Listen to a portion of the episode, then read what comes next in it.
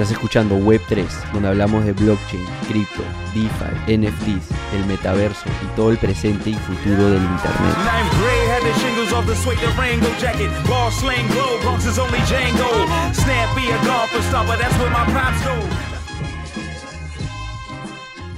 Bienvenidos a todos a un nuevo episodio de Web3. Me acompaña como siempre nuestro co-host Diego Raceto, yo Jaime Sotomayor. Y hoy ya tenemos un invitado súper de lujo, que es Pablo Larguía, un muy buen amigo mío. Hemos estudiado juntos en Singularity University. Y hoy día es co-founder de una startup en el mundo de Web3 llamado Sensei Node. Vamos a darle el espacio a Pablo para que nos pueda contar, contar un poco sobre su experiencia. Pero nada, primero, bienvenido Pablo, qué gusto tenerte por acá. Hola, ¿cómo están? Qué, qué placer estar aquí, Jaime, Diego. No, excelente tenerte por acá. Qué bueno tenerte acá. ¿Desde dónde te conectas hoy, Pablo? Feliz. Hoy me conecto desde Buenos Aires, aquí en Argentina, ya por empezar la primavera, que a diferencia de Perú, que el clima es más o menos similar todo el año, acá ya, ya felices de, comenzar la primavera en, en unos días. Un buen lugar para estar trabajando en blockchain, Argentina. No he tenido la oportunidad de ir a los últimos eventos que, que han tenido ahí eh, relacionados a la industria, pero sé que está pasando muchísimas cosas positivas ahí en Argentina. No sé si es por necesidad o porque algún, por alguna razón hay muchas personas que están interesados en el tema de Web3, blockchain, cripto ahí en Argentina. ¿Tú cómo, cómo te sientes trabajando en esta industria desde ahí? Así es, Diego, como bien mencionas, hay un, hay un interés y una actividad, una comunidad muy grande eh, por varios motivos. Uno es, como bien dices, eh, la, incertidumbre a nivel económica y la inflación hacen que se pueda, que la gente busque sistemas alternativos. Por otro lado, Argentina, al recibir muchísima inmigración en los últimos 100 años eh, de Europa, principalmente con las dos guerras mundiales, la guerra civil española, etcétera, es un país muy de inmigrantes y de emprendedores y no es casual que hace 20 años eh, con la Web 1, empresas como Mercado Libre, Despegar, Boomerang, todas eh, conocidas regionalmente hayan nacido en Argentina y ahora lo que sucede con esta nueva tecnología es que también hay compañías como una que se llama Open Zeppelin, que, es una auditora de smart contracts, otra que se llama RSK, que es eh, como, como una plataforma sobre una, una Layer One sobre Bitcoin. Eh, y así hay distintos proyectos, como, bueno, como mismo Sensei Node y como Proof of Humanity. Y también hay mucho talento eh, en los core teams de, de protocolos como MakerDAO o mismo Polkadot. Entonces, eh, ha sucedido que hay, hay una comunidad muy grande, muchos VCs también invirtiendo en Web3 y también en los últimos meses han estado por Buenos Aires conociendo esta comunidad, desde Vitalik Buterin hasta CC, el fundador de Binance, eh, y también el fundador de Polkadot, es decir, están viniendo mucho a ver qué sucede en Buenos Aires. De hecho, la verdad es que cuando veo todas esas cosas que has mencionado en, Twitter, ¿no? que es el espacio donde más se conversa de esto, créeme que me da un FOMO total de ver todo lo que está sucediendo en el mundo cripto y, Buenos Aires está volviendo como esta, este, este núcleo, este point en, el, en, Latinoamérica para, para este espacio. ¿no? Entonces no me sorprende, como dices, que están saliendo todas estas iniciativas hay talento, em, hay el interés, está, apareciendo el capital justamente para esto. Y bueno, gran referente lo que se está haciendo en Buenos Aires. Ahí quizás si me permites, Pablo, antes de entrar al tema de, todo lo que es cripto, Web3, blockchain, me encantaría que la audiencia conozca un poquito más de ti. Yo conozco tus inicios como emprendedor serial, ¿no? desde Boomerang adelante, pero qué mejor que cuando lo cuenta nuestro propio invitado. Adelante. Claro que sí, Jaime, gracias. Eh, bueno, yo cuando tenía 21 años eh, comenzaba la, Web 1 y tenía que buscar trabajo, eh, estaba graduándome en la universidad, año 99, y justamente en ese momento se imprimían los currículums, se enviaban a, distintas empresas y justamente me parecía un método como obsoleto.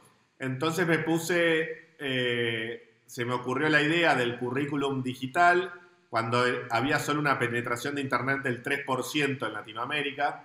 Entonces con el currículum digital mi misión se convirtió, mi trabajo se convirtió en ayudar a otros a conseguir trabajo. Entonces, eh, también se daba que hasta ese momento los trabajos se veían en el periódico, ¿no? En el periódico del domingo estaba como la sección de clasificados de empleo. Y claro, el que vivía en otra región o en otra provincia o en otra ciudad dentro del mismo país, eh, los, clasificados eran solo de esa región. Entonces no había una posibilidad como de, ver cuáles eran las ofertas laborales en otra región. Eh, entonces ahí fue cuando comenzamos con Boomerang y, bueno, rápidamente logramos expandirla por toda América Latina de habla hispana. Eh, en, un momento la compra telefónica de España, entonces me voy a vivir a Madrid. Y, luego Boomerang fue eh, invertida por Tiger Global, uno de los fondos más grandes del mundo, y crearon un conglomerado de, de clasificados en Latinoamérica eh, de empleos. Entonces, bueno, la verdad que una gran alegría poder comenzar con veintipico esa, esa vida como emprendedor. Y luego ya desde Madrid fundé Red Innova, que un poco el espíritu era lograr conectar a este nuevo ecosistema tech que se estaba creando de emprendedores, inversores, corporaciones. Y en el 2009 comencé con, con Red Innova eh, haciendo grandes conferencias de innovación y tecnología, conectando América Latina con el mundo. Las hicimos en Madrid, en Sao Paulo, en Nueva York, en Buenos Aires. Comenzamos las primeras Startup Competitions. Ahí comenzaron a, crearse aceleradoras y todo el ecosistema que hoy conocemos del mundo digital en América Latina. Eh, luego eh, coincidimos con Jaime en Singularity University en el 2014 una experiencia fascinante. Éramos 80 personas de todas partes del mundo eh, compartiendo ideas sobre estas tecnologías exponenciales y aprendiendo, haciendo casos prácticos. Eh, sin duda, una experiencia más enriquecedora de mi vida. Y luego, eh, en los últimos años, fue cuando, de hecho en Singularity fue los primeros aproximaciones con, con, el mundo Web3 o cripto, de hecho, Jaime, en ese año que nos conocimos, eh, lanzaba Ethereum. O sea, era como fuera el momento sí, de. estaba súper al inicio. Eso de que yo escuchaba mucho de, blockchain y había uno que otro que ya había comprado su Bitcoin en ese momento y, sonaba un poquito muy. quiero ser este pionero porque quiero ser pionero, ¿no? No, no entendía realmente, realmente los casos de uso que se podían construir en ese momento, ¿no? Pero Ahí creo que tú estás un poquito más atento. así es, así es. Y así fue cuando, cuando poco a poco, como bien comentabas Diego, con toda la, con toda la ebullición del ecosistema en, en Buenos Aires, fue cuando vi que me empecé a involucrar, me empecé a involucrar más en, en cripto, primero desde un lugar más financiero, con todos estos lanzamientos de ICOs y private sales, Em, a entender más la, industria, la economía. Y durante la pandemia fue cuando pensé, bueno, vamos a crear productos, no solo, no solo hacer trading o, distintas operaciones financieras, sino pensar en productos. Y ahí fue cuando vi la oportunidad, el año pasado, que estas redes necesitan lo que llaman nodos, ¿no? Las redes, hay dos mecanismos de consenso, uno se llama Proof of Work la que usa Bitcoin, y te diría que todas las demás de las top 20 usan Proof of Stake, que para esto es una forma, un mecanismo de consenso que vía nodos distribuidos, descentralizados, se validan las transacciones. Y ahí vimos la oportunidad que en América Latina hay muy pocos nodos, menos del 1%, por ejemplo, de toda la red de Ethereum está en Latinoamérica. Wow. sí, entonces nos estábamos quedando un poco atrás Latinoamérica como región de, de todo este mundo. ¿Y por qué es importante que haya nodos en América Latina? Porque, por un lado, por un tema de latencia, así si, eh, si los nodos están más cerca de los puntos de operación, hay, eh, hay más rapidez en las transacciones si, si están cerca los nodos.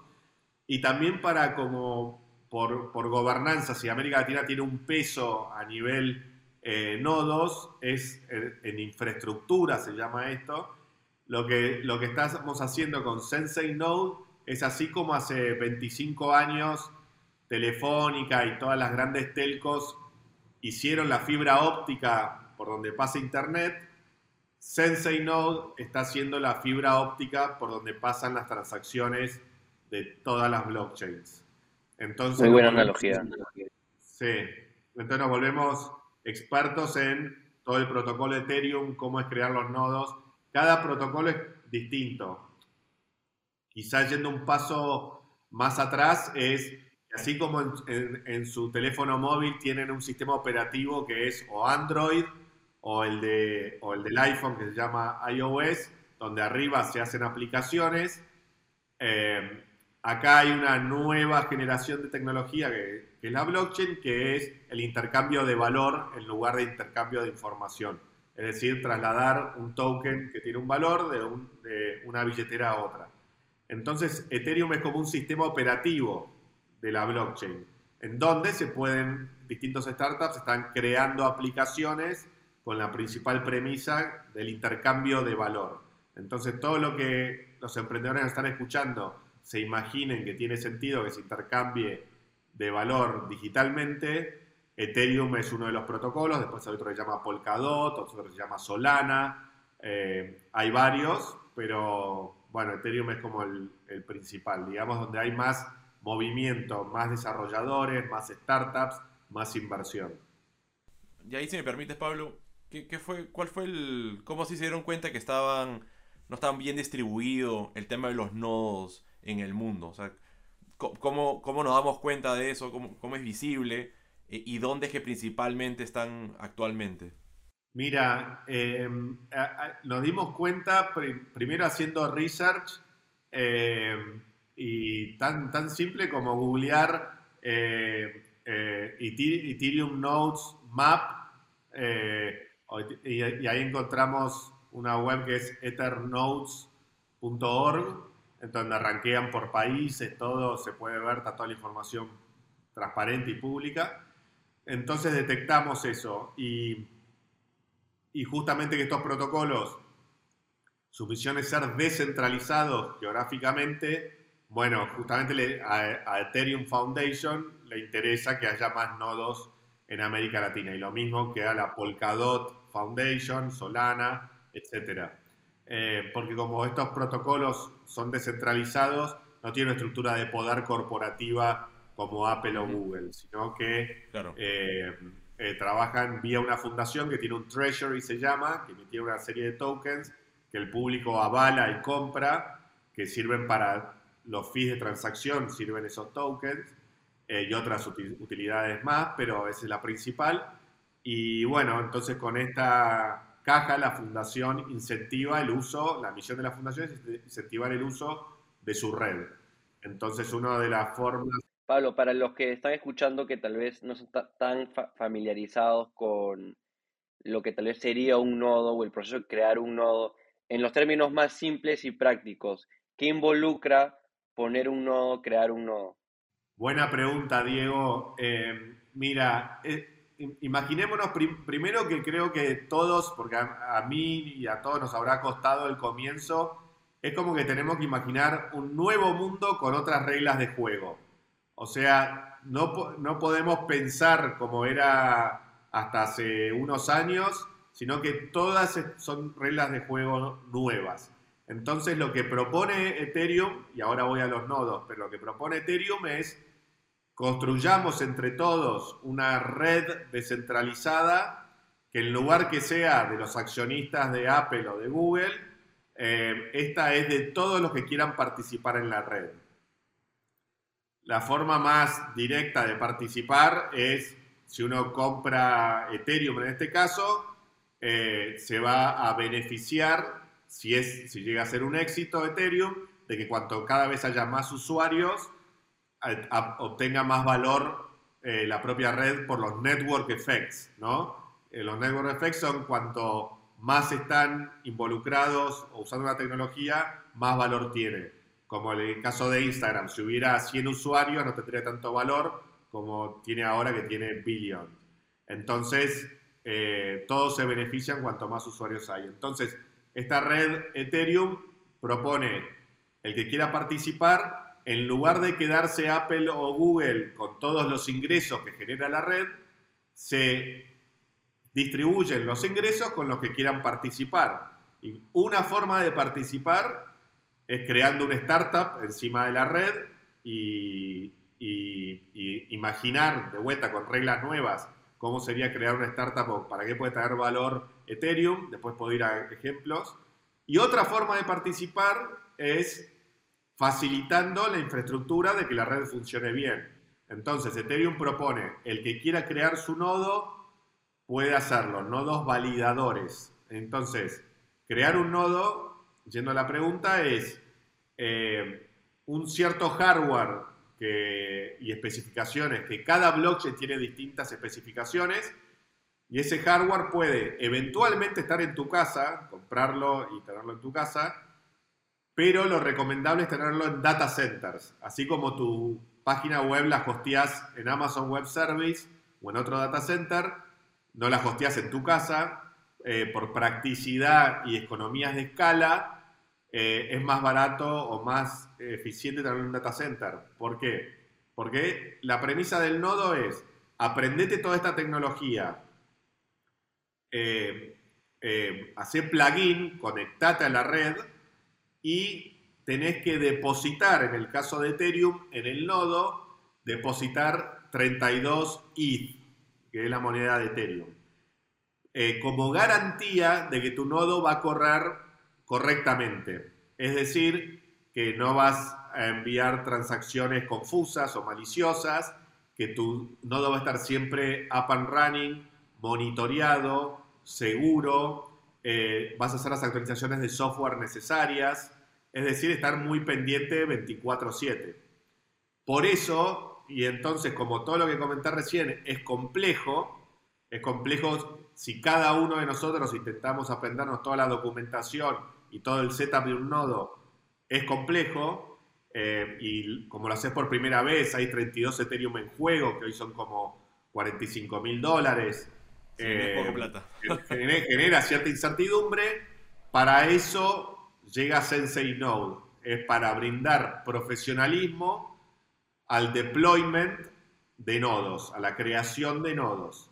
Eh, entonces, hasta ahora conté las especificaciones técnicas y de garantía y de inversión, pero ahora viene la parte buena y la parte buena es que estos nodos que se hablan entre ellos en red, eh, la propia red Ethereum, otro de las, de las, de las cosas con la, o ideas con las que se creó, es que dice de los transaction fees que suceden en la red, es decir, las comisiones por transferencias, más un issuance o una emisión de ETH para premiar o para recompensar a los validadores, o sea, si tú te tomas el trabajo de crear un nodo con todo lo que comenté recién y de invertir un depósito de 32 Ethereum, al cabo de un año, en realidad te va llegando a diario, llega lo que se llama un reward, es decir, la propia red te paga, hoy está aproximadamente en un 4,5% al año en Ethereum, es decir, que si uno depositó en el nodo 32 Ethereum, eh, te paga aproximadamente 0,7 Ethereum, que es el 4,5% de 32 eh, te paga en Ethereum. Pero ¿qué sucede? Si esta red se empieza a usar mucho más y, como parte de los transaction fees vienen a los nodos, si hay más transaction fees, la red proporcionalmente te va a empezar a pagar 5%, 6%, 7%. es libre economía. Cuanto más gente utilice la red, más, eh, más reward, más recompensa va a los que tienen un nodo funcionando. Oferta y demanda. Correcto. Sí, Te iba a preguntar cuál era tu modelo de negocio. Creo que por, por ahí ya está, ya está la respuesta. Me parece muy interesante. Y, Pero igual saber si es eh, que, o sea, ustedes son los que montan infraestructura para terceros o ustedes montan su propia infraestructura y más bien le permiten a las personas que hagan staking eh, en lo que ustedes han montado. Ahí cuéntanos quizás un poquito más, más a detalle. Sí, es, es, mirá, justo Jaime, diste, diste la clave porque esas son las típicas preguntas del comienzo para cuando uno crea una startup y, y tenemos, lo, te diría que son los dos públicos. Uno es, entonces nos, autollamamos Node and Staking as a Service. Entonces, si viene un banco y dice, quiero empezar a experimentar con, con esta tecnología y crear 100 nodos, le damos nuestra capa de software para que fácilmente con un par de clics pueda crear sus nodos. Entonces, ahí es un modelo que cobramos lo que nos cobra el data center y nuestro, nuestro IP, o nuestro, sí, nuestra, eh, todo nuestro eso, core intelectual, que es toda la creación del software, el talento, el monitoreo, los upgrades. Entonces es un precio fijo. Y si hay alguien que viene y dice, tengo 32 Ethereum, le creamos un nodo eh, y le cobramos un 10% del reward anual. Es decir, si al cabo de un año el reward fue de, eh, no sé, 3 Ethereum, eh, de esos 32, si el reward fue del 9%, si es que subió a lo largo del año, nosotros cobramos el 10% de eso. Claro, sí, sigue siendo esto mucho más atractivo hacerlo con ustedes que si es que alguien tuviera esos 32 Ethereum, irse a una plataforma como Binance, por ejemplo, y ponerlo en el staking, con ustedes estarían eh, obteniendo más de ese, de ese retorno, ¿correcto? Exacto, eh, también es un buen punto que esto es, esto es, esto es así. En, Binance, por ejemplo, como bien dices, eh, los grandes exchanges globales como Coinbase, Kraken y Binance ofrecen hacer staking desde tu wallet, que significa loquear, lock up tus Ethereum eh, y por un periodo de tiempo y nosotros te pagamos un reward, pero Binance lo que te dice, por ejemplo, es te pago un, eh, directamente te dice te pago un 3,6. Entonces, igual sigue siendo atractivo y mucho más sencillo, pero el, el reward real de la red es 4,5. ¿Se entiende? O sea, Binance ya te descuenta Ellos- todas sus ellos se llevan comisiones. una parte. Claro, entonces sí se puede hacer así. En cambio, con Sensei, eh, uno gana más con Sensei. Y sí, correcto. Claro, pero digamos que, ¿cuál es el mínimo que ustedes, este, tu cliente, lo mínimo que le pides en Ethereum para poder arrancar a trabajar con ellos, son los 32?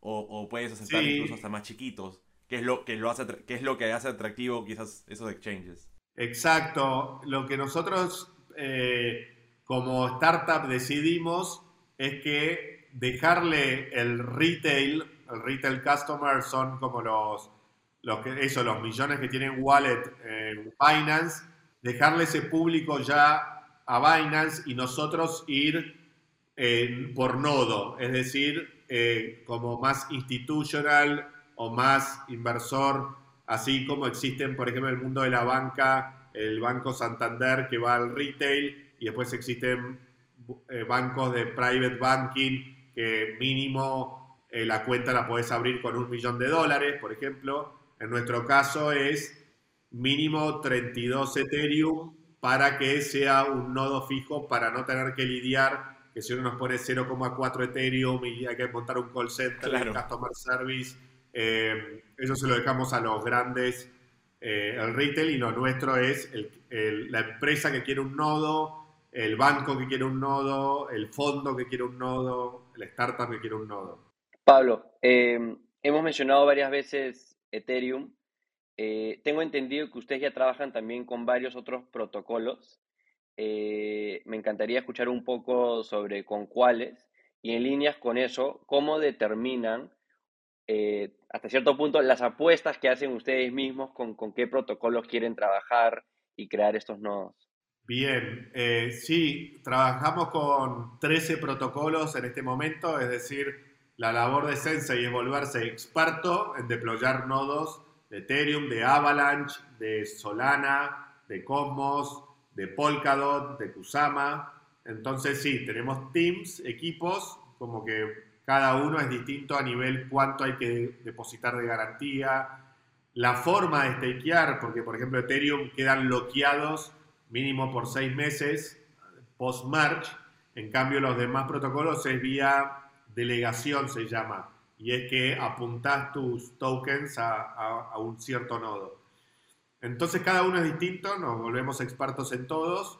y el proceso de selección de protocolos es eh, de los top 20, los más usados, los que pensamos que, que más potencial tienen, y también ciertos protocolos que ellos mismos nos contactan.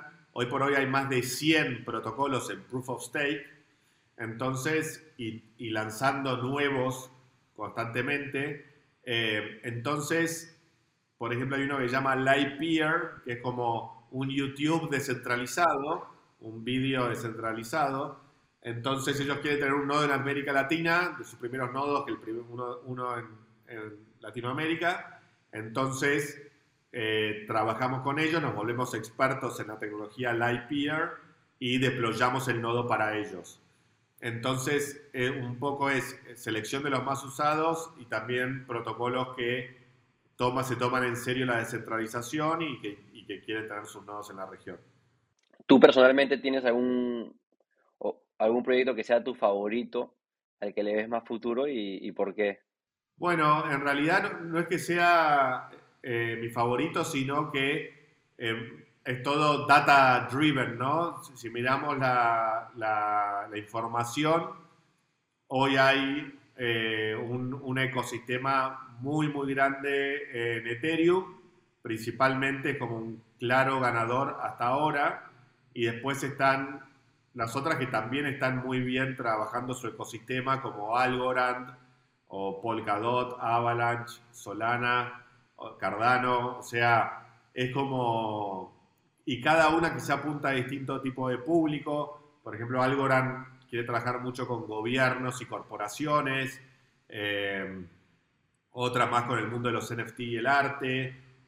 Está como, estamos en pleno creación de las reglas de juego. Me encantaría saber, eh, un poco volviendo hacia atrás, a los inicios un poco del emprendimiento de Sensei Node y cuando recién estabas entrando al mundo de Web3, eh, ¿cuáles fueron tus primeros pensamientos y probablemente también tus primeras dudas sobre este espacio de Web3? Bien, sí. Em, a ver, lo, primero que veo es que eh, en, en países con más incertidumbre económica de Banco Central y de gobiernos es más atractivo, ¿no? Es como una forma de, de seguridad. Entonces lo que, lo que, bueno, primero Bitcoin sí me pareció fascinante desde el comienzo, es como, eh, eh, como lo intentaba imaginar para hacerlo fácil, es que imagínense el planeta Tierra con sus 200 países, cada uno con su banco central, con su moneda, bueno, Bitcoin es como la moneda planetaria que sobrevuela todos los países y puede bajar y transformarlo a la moneda local, por, dependiendo de eso, los usuarios puedan surfear por encima de todos los países, que absolutamente todos los países del mundo, según el gobierno y la política del Banco Central, quiere su política monetaria y van cambiando según el gobierno llega de izquierda o de derecha, eh, y van imprimiendo dinero eh, eh, como, como les plazca, el concepto de Bitcoin, una moneda planetaria y que con una política monetaria ya preestablecida de cantidad de bitcoins en el mercado, eso ya es un valor enorme o una innovación tan grande que que, justamente por eso la gente, el mercado le dio valor, punto. O sea, que pasó valor de, cuando salió de 0, varios ceros y un 1 a los casi 20.000 de hoy, bueno, eso la propia gente decidió que vale eso. Entonces eso es un, lo primero que vi, Diego, como me preguntaste. Lo segundo es la usabilidad real, como comentaba, en países de más incertidumbre y de, eh, sí, todo lo que sea sobrevolar eh, dictaduras o, trabas o, o, la propia ineficiencia de los bancos. Entonces te pongo un ejemplo concreto. Eh, si quieres enviar, tengo, ah, conozco emprendedores que desde Argentina y también se puede hacer desde Perú perfectamente, eh, crean una LLC en, Estados Unidos. También se puede hacer de forma remota. Se abre una cuenta bancaria también de forma remota esa LLC. Eh, y uno puede eh, enviar, por ejemplo, a China, comprar mercadería en China que uno detecta que hay otro producto que en Amazon se puede vender bien. Amazon tiene su plan de Fulfillment by Amazon, que tú le mandas al warehouse, al galpón de Amazon Estados Unidos, al que ellos te digan, por ejemplo, 10.000 vasos, por decir algo. Le envío 10.000 vasos eh, y se vende a Estados Unidos, se cobra en esa sociedad eh, americana y bueno, entonces puede estar operando globalmente, pero ¿qué paso falta acá? Que sacar, por ejemplo, en el caso de dólares de Argentina, eh, inclusive a países que no tengan tantas restricciones como Argentina, de cualquier banco de Latinoamérica enviar a un banco chino, ya mínimo tres días la transacción, esperando a ver si llega, no llega, eh, eh, el router, el SWIFT, todas estas cosas como ridículas en el sentido de que hoy vía USDT, que es una stablecoin, uno a uno con el dólar, eh, conozco gente enviando USDT a China, en el mismo segundo le llegan los 100 mil dólares y ya te envía el pedido, ¿no? Eh, entonces, facilita de forma real el comercio global. Entonces, hay usabilidades concretas y, esto de los exchanges descentralizados eh, también ya es más, es más complejo, pero voy a intentar explicarlo, y es que así como un banco en Perú, eh, ¿cuál es el principal negocio? Capta depósitos, o sea, hay gente que tiene su, su sueldo y todos los meses le entra su sueldo a esa cuenta bancaria, capta depósitos, no paga nada aproximadamente al usuario por tener una cuenta corriente abierta y presta el dinero a... Eh, a una tasa de interés que en Argentina es altísimo, puede ser del 20, 30% o 40% anual. Entonces, esa diferencia es como una caja negra que los, usuarios no nos damos cuenta o no nos detenemos a pensar. Entonces, por eso vemos que todas las, todos los años, ¿quiénes son las, em, las empresas, digo, porque hablo como una entidad, que más ganan en el mundo? Los bancos. ¿Vieron? Banco tal tuvo un beneficio de 10 mil millones de dólares. ¿Y por qué? Y porque a todos nos están cobrando o aprovechan eso, que está bien, es legal, es perfecto. Entonces, un exchange descentralizado es casi como un banco descentralizado, en donde si vos depositas ahí, eh, te, van a pagar una tasa, si vos prestás el, o sea, si vos eh, haces un lending o borrowing platform. Entonces, si prestás, sabés que te pagan, por decir algo, un 5%, y si tomás prestado, te cobran un 6%. Entonces el spread se vuelve mínimo para soportar los costos de estructura mínimos que tiene un exchange descentralizado, que es todo matemática y algoritmos, versus un banco con mil sucursales, 10.000 empleados, por eso necesitan un spread mucho más alto. Entonces sí es más eficiente, eh, podés prestar USDT, entonces sabés que no tenés la volatilidad de otras monedas, podés prestar como dólares y tomar prestado dólares entonces, te pagan más si depositas, más que un banco tradicional, y te cobran menos si tomas prestado que un banco tradicional. Entonces, esos son como algunos casos de uso concretos que tienen. Y son los primeros que notaste. Antes de empezar Sensei Note, ¿consideraste, teniendo claro estos casos de uso que acabas de mencionar, otras ideas de negocio? ¿Consideraste tal vez empezar un, un exchange mismo u, otra oportunidad? ¿O fue directamente cuando aprendiste la oportunidad de, que había este problema de que menos o alrededor de un por ciento de los nodos están en Latinoamérica, estaban súper fragmentados?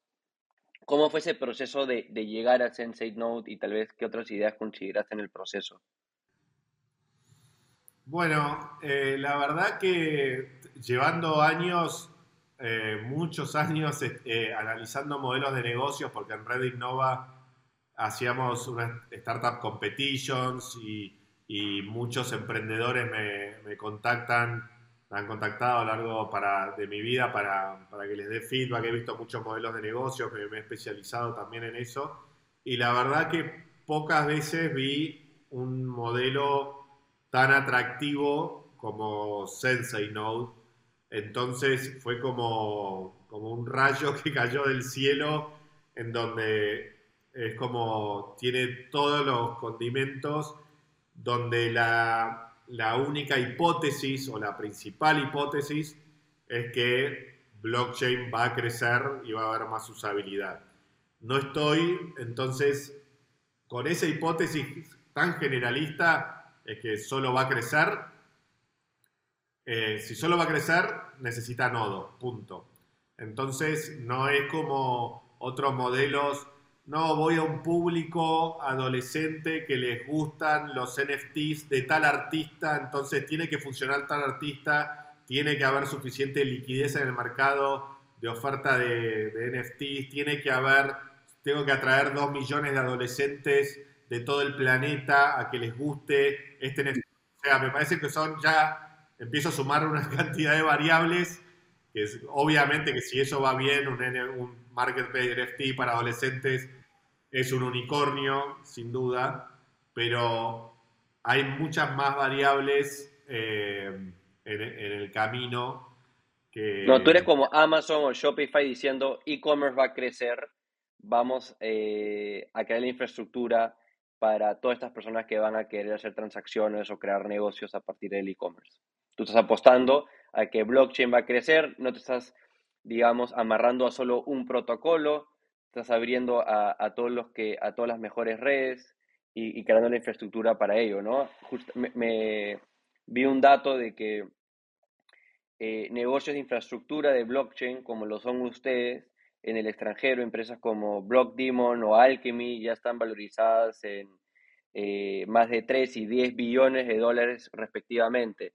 Eh, lo cual es un indicador de que estás muy bien posicionado para, eh, para el éxito. Y ahí quería llegar, porque ya que han mencionado el tema de, construir los builders en este espacio, me encantaría saber un poco desde tu, desde tu perspectiva, qué se requiere para tener un buen equipo fundador para crear una startup para el mundo web 3.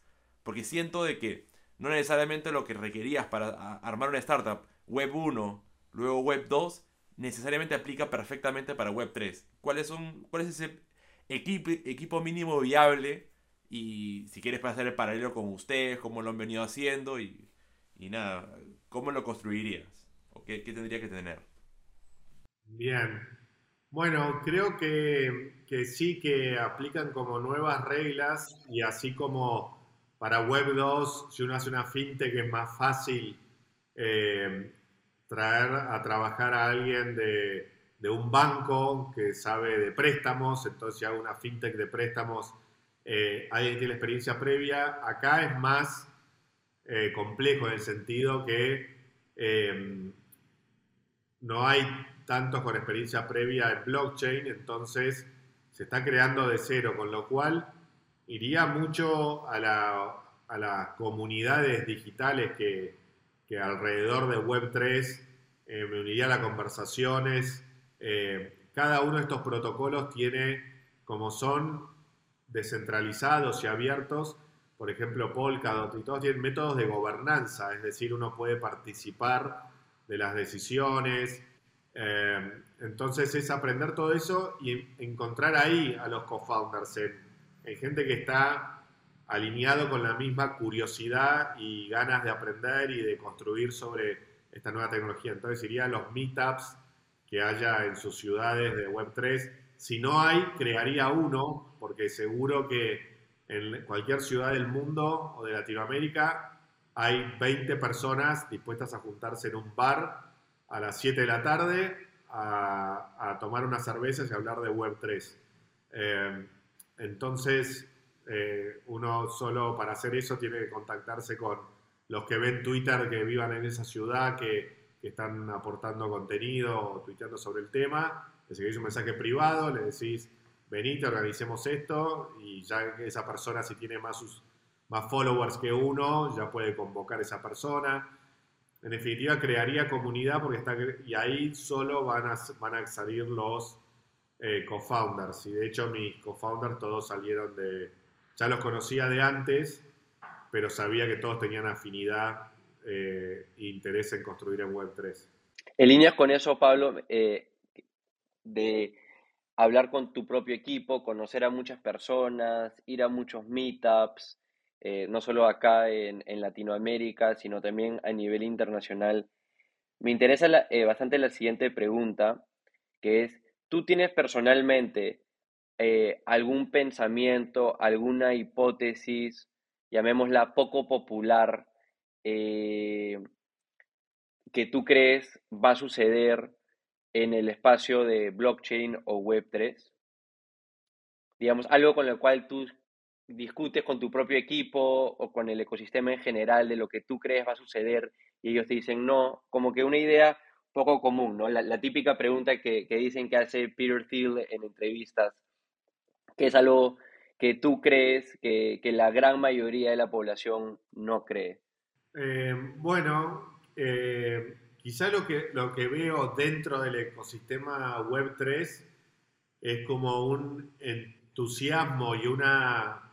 Es casi que eh, uno de mis cofundadores tiene tatuado el logo de Bitcoin y el de Ethereum. O sea, veo un fanatismo por intentar construir eh, sobre esto y cuando vas a los meetups o conferencias, eh, ves como una, una seguridad eh, absoluta de cómo va a ser el futuro.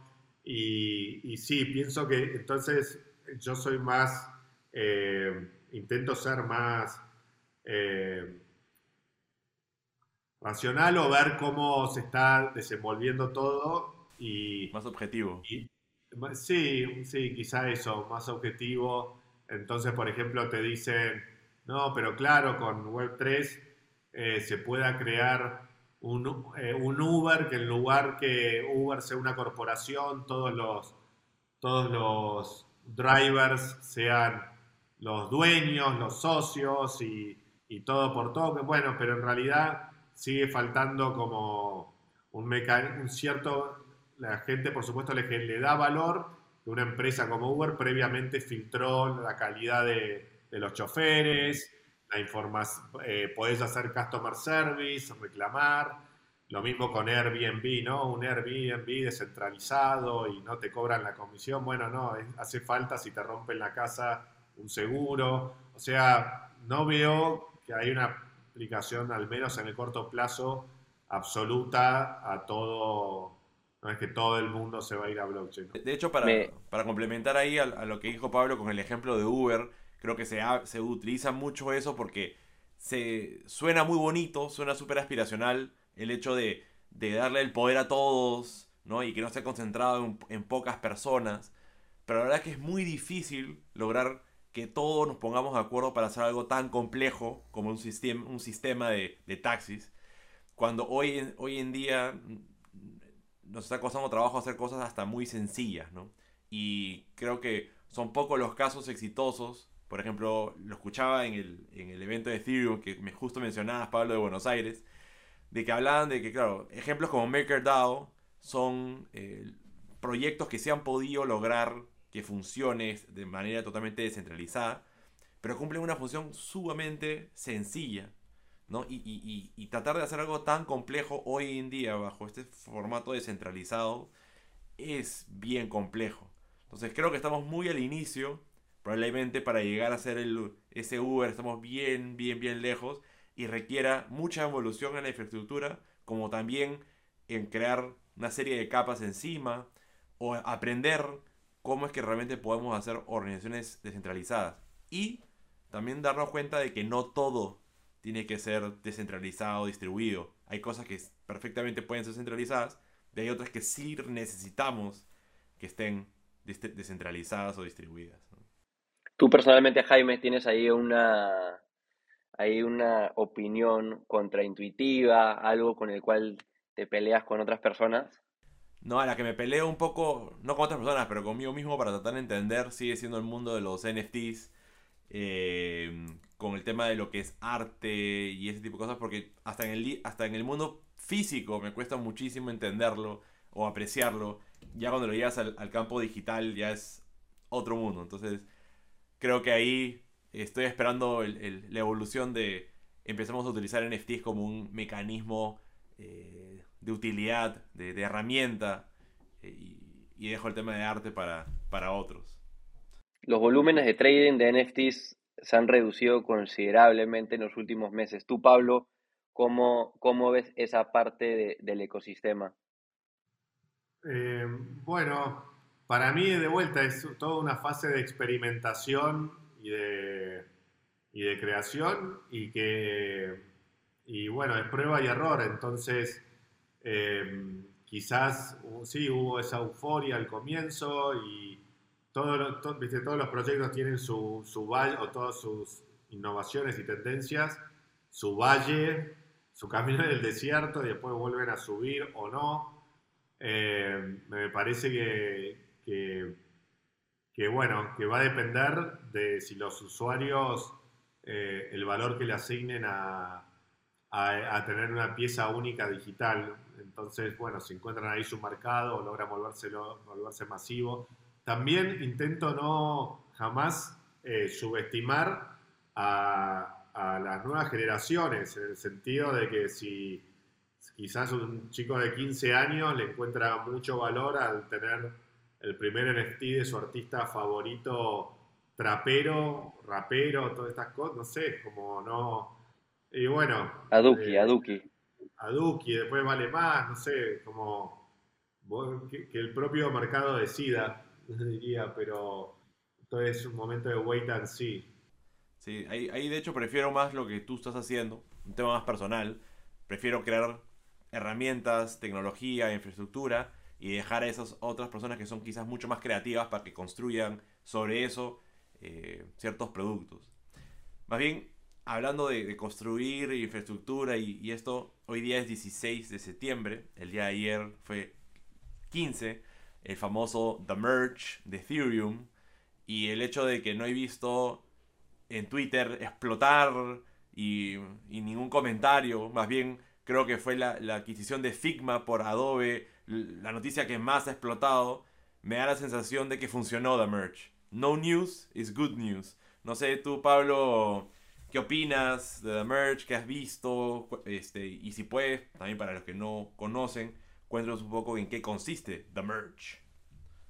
Sí, perfecto. Bueno, por un lado, hasta, hasta ayer, eh, Ethereum, cuando se fundó en 2014, comenzó, eh, tenía un mecanismo de consenso eh, para validar transacciones que llamaba Proof of Work, que consiste en tener grandes granjas de minería, eh, muchos servidores eh, haciendo cálculos matemáticos y cuando se resolvían se te, pagaban en Ethereum, digamos. Bitcoin también es Proof of Work, ese mecanismo de funcionamiento. Y... Es una competencia entre, entre nodos para ver quién es el, el ganador ¿no? del y el siguiente bloque, básicamente. Entonces Ethereum decidió, eh, casi desde el comienzo en realidad, migrar a Proof of Stake. Y ayer finalmente se logró. Y Proof of Stake es esto que comentaba al comienzo de eh, stake, que es como poner en juego una garantía. En el caso de Ethereum, puso la regla de juego que poniendo 32 Ethereum en un nodo, uno ya participaba. Entonces se vuelve más democrático por un lado, porque no depende de inversiones enormes en hardware para poder minar y solo unos pocos pueden lograrlo. Eh, menos centralizado, antes había como estos data centers llenos de hardware para minería, ahora cualquiera puede tener un nodo en cualquier país del mundo. Eh, se vuelve más barato, eh, porque antes la propia network Ethereum tenía que pagarle mucho a los mineros para que les compense económicamente, en cambio ahora el issuance, la emisión de Ethereum se va a reducir en un 90% eh, porque es más barato eh, la, correr nodos que, comprar hardware para minar. Y también se vuelve mucho más eficiente eh, ecológicamente, ya que se reduce más de un 99% el consumo de energía necesario para validar transacciones. Entonces, todo eso es el merge, pasar de Proof of Work a Proof of Stake. Y finalmente ayer sucedió el hito en donde se llevaban casi dos años corriendo una red paralela, Proof of Stake, es decir, incentivando la creación de nodos. En estos casi dos años se crearon 400.000 nodos en todo el mundo. Y ayer lo que sucedió es que se apagó Proof of Work y se encendió Proof of Stake y ya empiezan a trabajar en esta red y no en esta. Entonces, sí, fue un hito. Es como una actualización de software de Apple o de Google, pero que en lugar de hacerlo centralizado la empresa, necesita de varios actores de, forma descentralizada para que lo hagan. ¿Qué tan nervioso estabas? bueno, casualmente en una de las testnet, estaba nervioso por supuesto, pero una de las testnet anteriores, justo en la anterior de, de hicieron varias fases de probar como fase 1, fase 2, fase 3 y la última fase fue la definitiva. En la fase anterior, la Ethereum Foundation seleccionó a Sensei Node para que Sensei Node corra unos nodos, ya que no tienen en Latinoamérica, nos, nos dio una cantidad de Ethereums para stakear, para depositar en distintos nodos que nosotros construimos para ellos, para testear la red. Entonces fuimos como un actor parte de todo este merge.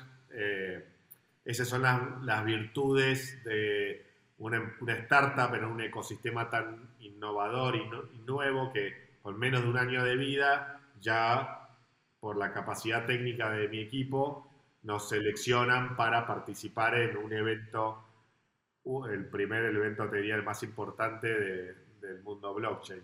Entonces, Increíble. Sí, increíble, la verdad. Entonces estaba súper, sí, estaba muy expectante, muy expectante, pero todo indicaba que iba a salir bien. Bueno, de hecho, el, se ha venido testeando, como tú dices, diferentes este, versiones o se ha probado en diferentes estadios. ¿Cuántos meses llevan eh, desarrollando o testeando más bien? Porque no ha sido un, una cosa tan así a la ligera. estamos hablando de billones de dólares ahí en juego. ¿Cuánto tiempo ha tomado este llegar desde idea a, ejecución? ¿Qué cosa? ¿Sensei o el merge o qué? El, el merge, el merge. Sí. El merge, eh, sí, lleva años y hubo un hito que fue diciembre 2020, por eso mencionaba hace casi dos años, que se creó, así como funcionaba con Proof of Work, se creó la lo que se llama Beacon Chain, que es esta red de nodos.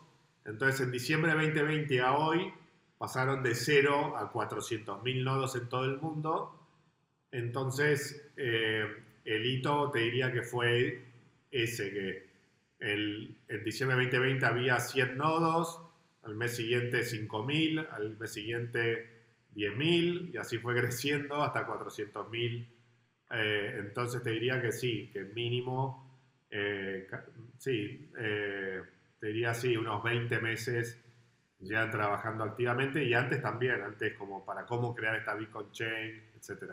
No, y lo interesante es de que The Merge es solamente uno de los primeros eh, mejoras que se están haciendo en la red, ¿no? Ahí hay una serie de otras cosas que se, se, están pensando hacer y que van a ir haciéndose en paralelo, pero es genial porque The Merge ya está generando este primer hito de que podemos lograr algo totalmente descentralizado, eh, en un ecosistema donde hay muchísimo valor en juego y, ser exitosos en el proceso. Pues, Dale, Diego.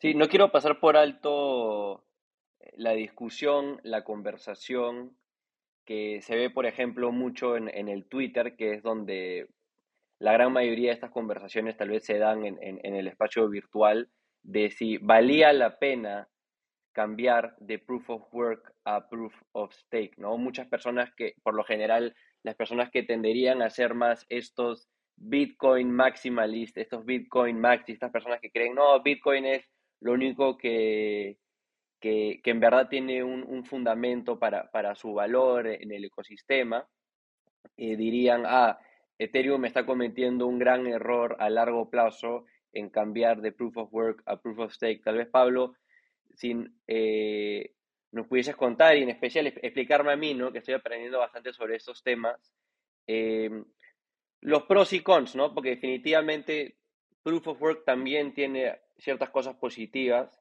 que tal vez Ethereum está dejando de lado por pasar a proof of stake, tal vez un tema de seguridad, muchas personas discuten, muchas personas también hablan de que este tema de que la persona que stakea más también podría adquirir de cierta manera más control sobre el protocolo. ¿Es así o no? Eh, mira, la verdad que, sí que lo veo, sí que había este tipo de discusión, pero es tan fácil como ver de, quién viene. Es decir, si tú tenías eh, minería de Ethereum y te estaba funcionando fenomenal porque empezaste a minar con un Ethereum a, a 10 dólares y hoy está en 1450, bueno, quieres que tu negocio siga funcionando, amortizando aún más tus máquinas, sacándole más provecho. Entonces, como siempre, hay que ver de dónde viene la crítica. Entonces, eh, yo lo que creo que como ventajas, un poco las mencioné, así que las vuelvo a mencionar rápidamente, pero es 99% eh, menos de consumo energético, eso es muy importante, eh, más eh, friendly con el, medio ambiente, más amigable, por otro lado, más democrático, o sea, está más al alcance de, si bien tampoco es tan al alcance de todos, la verdad, es para los que, bueno, el que tenga un Ethereum también puede estar contribuyendo vía Binance o, 0,1 eh, eso te iba a, a consultar si el hecho de que Binance y todos estos exchanges grandes están ofreciendo el servicio de staking, si es que al final del día ellos no van a controlar un montón del ecosistema, de la red, por el hecho de que ellos están agrupando muchos chiquititos y ganando un gran, gran peso? Sí, la respuesta es que sí, que, que, eso lo que mencionás está, está sucediendo. Eh, eh, entonces, ahí es donde players como Sensei Node vienen bien para diversificar eh, eh, dónde se hace el staking. Pero sí, es, correcto lo que mencionás. Ya hay una concentración muy fuerte en los exchanges globales. Y bueno, terminando con Diego, es eso. menos consumo energético, más accesible, más rápido más democrático y bueno, eh, pero sí, eh, por supuesto el Proof también es atractivo y, también me resulta súper interesante Bitcoin y todo, pero es algo que se, ya se decidió hace tiempo y, que bueno, ya hay que seguir la, eso, la corriente, digamos. Pablo, ¿cuál es tu posición sobre Ethereum Classic? ¿Ustedes también lo soportan? ¿Arman nodos para ellos? ¿O consideras que e, ese, ese fork de Ethereum no, es, no va a ser exitoso a largo plazo? Sí, correcto. Me parece que ya está todo muy definido con el Ethereum original y que toda la comunidad está construyendo ahí. Si ves protocolos como MakerDAO, Aave, Compound, Uniswap, son todos protocolos OpenSea sobre Ethereum. Ya, ya tiene la mayor cantidad de, de, builders, ¿no? de creadores encima de ellos. Sí, totalmente. Y en líneas con eso, Pablo, tienes un poco de, de, Ethereum y, y, de Proof of Stake. ¿Qué son cosas que te gustaría ver que sucedan para el ecosistema en general de la Web3, blockchain, cripto, en el mundo y, tal vez eh, a mayor detalle en Latinoamérica. Tú que eres un, líder, un pionero en, el ecosistema, eh, ¿qué te gustaría que la persona tal vez común adopte cómo es que realmente onboardeamos a más personas, no solo para que tu, tu, tu, propio negocio crezca, sino también para que todas estas propuestas de valor realmente escalen en Latinoamérica y el resto del mundo. Eh, sí, me parece que, que, por un lado la usabilidad, eh, el user experience debería ser más, eh, más agradable, más intuitivo. Lo que sucede es que es algo complejo, pero también el propio cambia completamente la dinámica mental con la que crecimos todos, que es del banco tradicional versus un banco descentralizado, por ejemplo. Entonces, me parece que falta educación, falta, eh, falta sí, fácil casos de uso, eh, eh, user experience, tanto en estos exchanges descentralizados como en nuevos protocolos.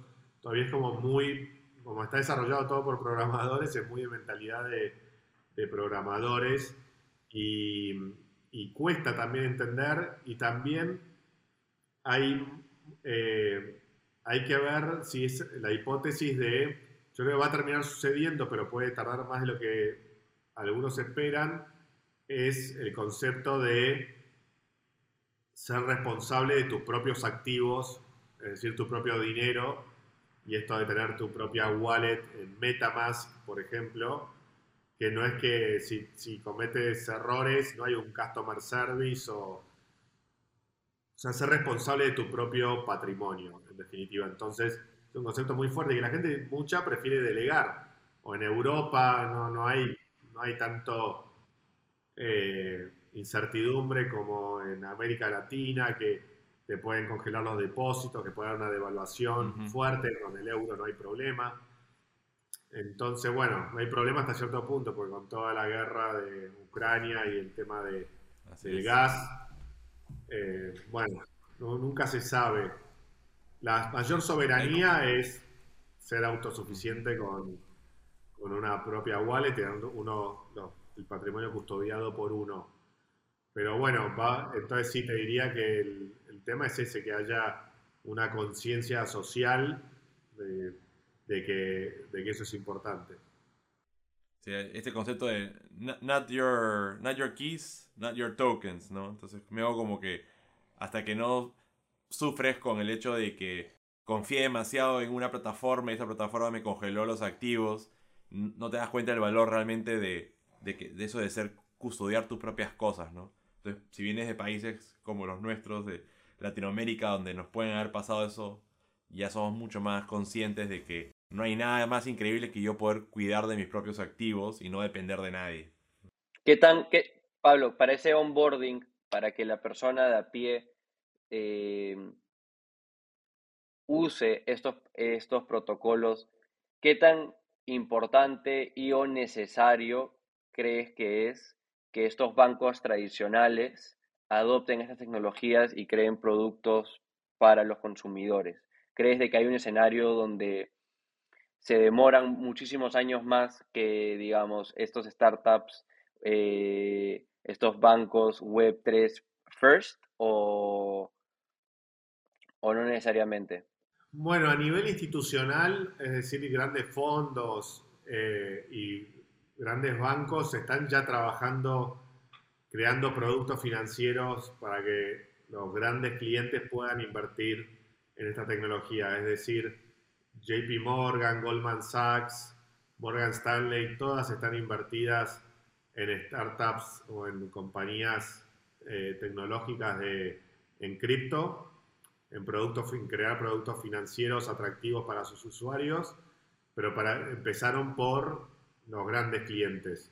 Entonces, eh, sí, ya hay, sí ya hay un trabajo de, de eso, de producto financiero, del fondo invertí en Ethereum, staking, es decir, Imagina un fondo que un banco en Perú lance un fondo, si inviertes eh, 10 mil dólares, con ese dinero compro Ethereum y lo, y lo deposito en un nodo, que es como un plazo fijo, te diría, ¿no? un plazo fijo, en realidad plazo variable en el sentido de que va a depender de cuántos transaction fees hacen en la red, de cuánto paga ese reward o recompensa. pero son productos que ya perfectamente se pueden crear, están creando en Europa y Estados Unidos, en América Latina todavía no llegaron. Eh, así que bueno, los bancos de Irán tarde o temprano va a llegar.